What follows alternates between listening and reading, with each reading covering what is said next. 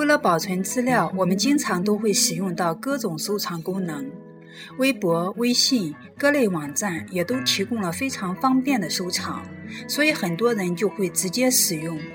这样固然便利，但是当我们在应用资料的时候，却会发现有可能带来某些不便。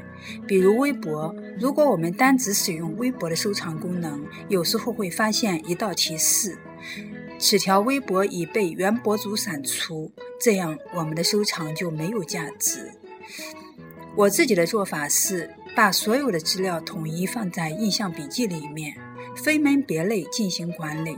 这样，当我需要资料的时候，我可以按关键词进行搜索，也可以在有时间的时候慢慢的从头开始浏览。我想这种方法对我来讲比较有效，而且安全，我也推荐给大家。